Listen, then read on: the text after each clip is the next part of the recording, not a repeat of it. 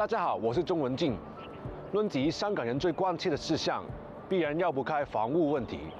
其中有关地契续期的争议，更是掀起了不少人之忧虑。我们今天不妨从基本法入手，寻根究底。今日香港，除中环圣约翰座堂获批永久业权外，所有土地均是政府拥有，是以现实所谓的业主。都只是该土地的租用者，而非真正拥有人。其中就有不少土地契约将于二零四七年到期，届时政府到底有没有权利处理到期的地契？根据基本法第一百二十三条，香港特别行政区成立以后满期而没有续期权利的土地契约，由香港自行制定法律和政策处理。根据特区政府于一九九七年七月公布的政策声明，没有。续期权利的土地契约在期满时，可由政府全权酌情决定续期五十年，而无需补缴地价，唯需每年缴纳租金，款额相当于有关土地应课差饷租值的百分之三，